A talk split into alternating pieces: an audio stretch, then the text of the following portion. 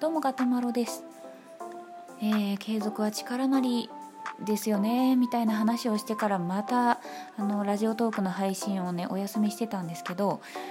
あのー、まあねいろいろありましてまあ一番大きかったのはちょっと親族のね方が亡くなってしまいましてお葬式とかでいろいろあったんですけどまあまあ、私がね個人的に今まではちょっとまあまだ若いからみたいな感じで、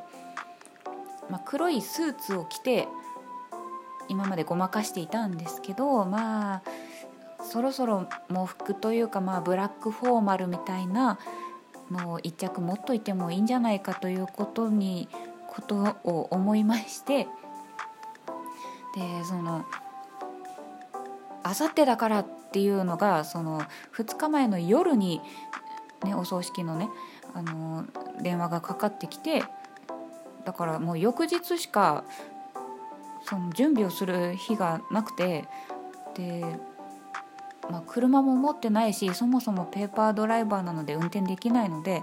歩きでいろんなところに買い物行ってきてもうそれでその時点でヘトヘトだったんですけどでそうブラックフォーマルの、まあ、スーツみたいなワンピースに、まあ、ジャケットみたいなやつを買ってみたんですけどあとなんだストッキングと黒い靴と黒いバッグとっていうのを意識揃えまして黒い靴はね実家にあったんですけどまあでも56年67年前に一回その時もお葬式のために黒い靴なくなっちゃったから買ってその時1回だけ履いてでその後全然履かないで今に至るって感じなので靴って履かないと劣化しちゃうじゃないですか。だから、まあ、1回実家に寄ってから一緒にお葬式に行くっていう段取りではあったんですけど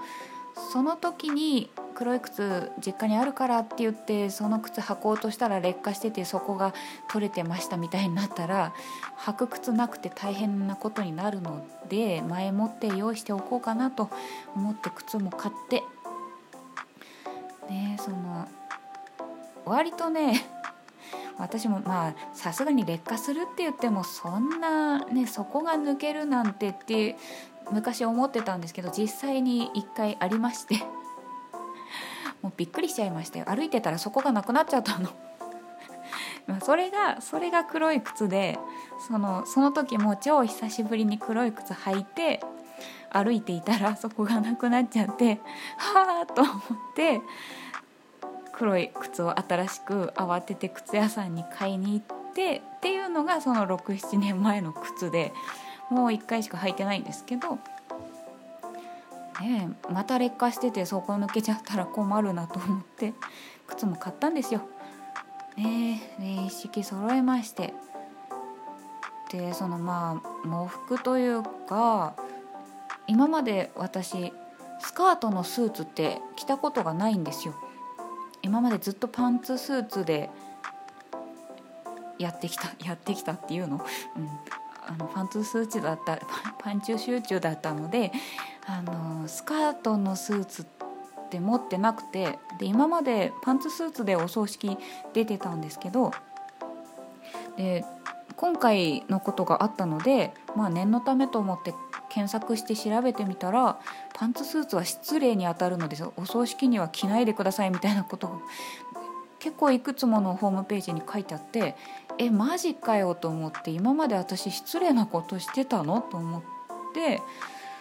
あそうなんだと思ってまたパンツスーツみたいな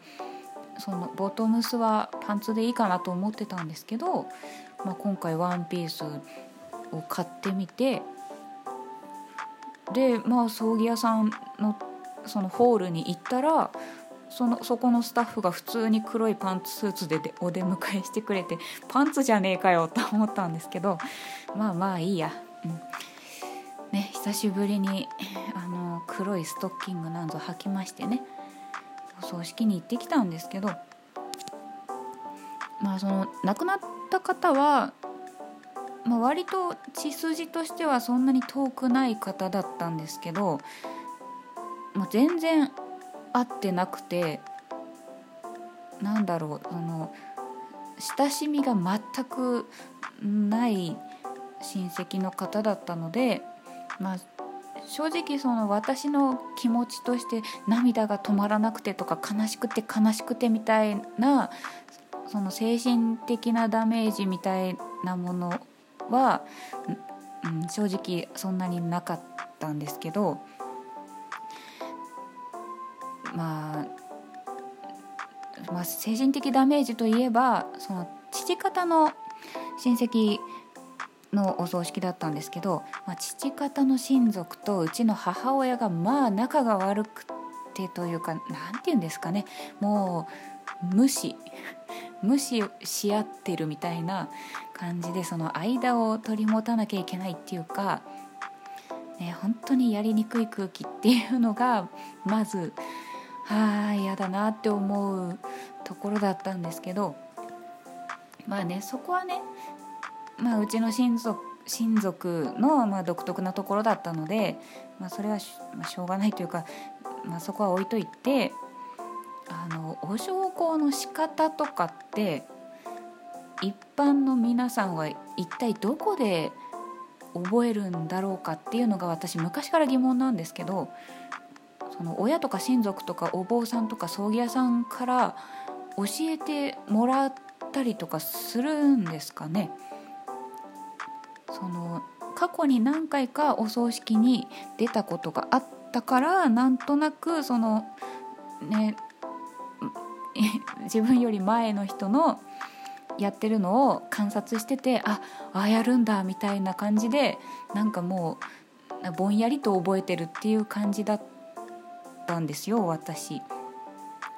親とかからも教わらないし親もなんかよくわかんないみたいな感じだからねなんかそういう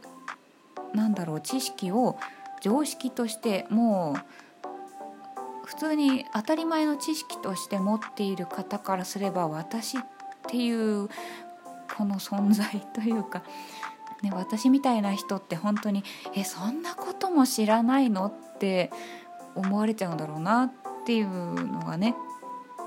まあ、そういうところでもちょっとね精神的になんかドキドキしちゃってもうどあどうしたらいい？次は次は何するのかなあ立つのかなあここでお辞儀するのかな？みたいなのでもう精一杯なのでこんなんです。個人を忍ぶっていう余裕もないよなと思って、まあ、私個人としてはあんまりその儀式とかマナーとかの細かいところまでもうなんかうるさく言われるのってなんか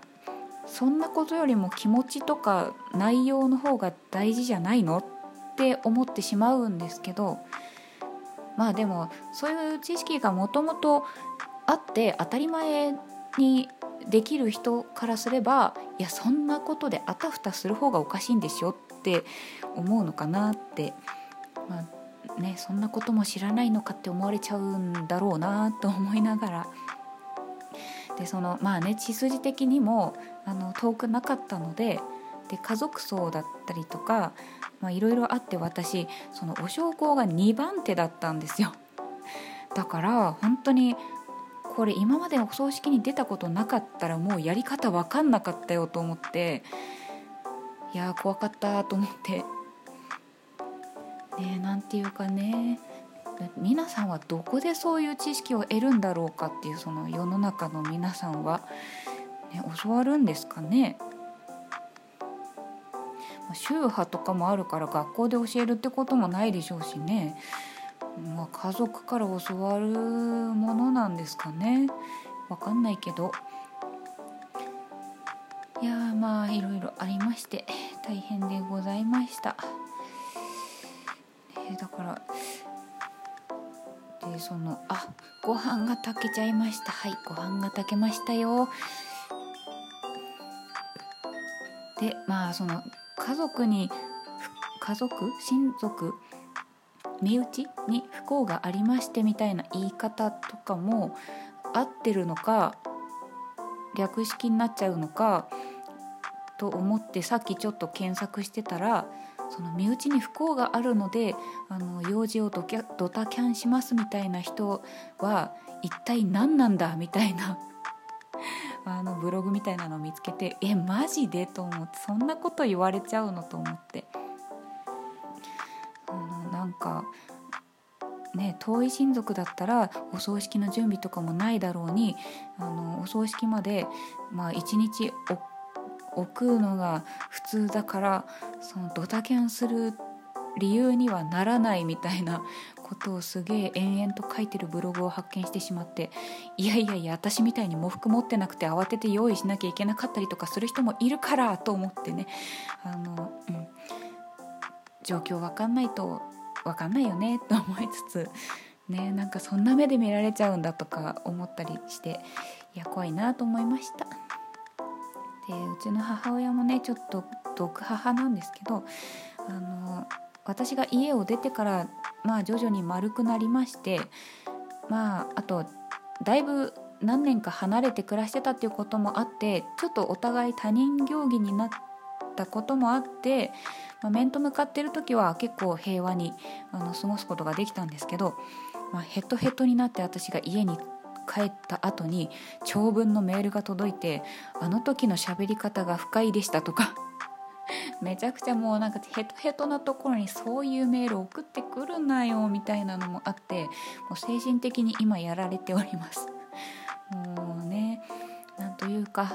通の家庭に生まれたかったけどまあ普通って何なんだろうねっていうね。うん。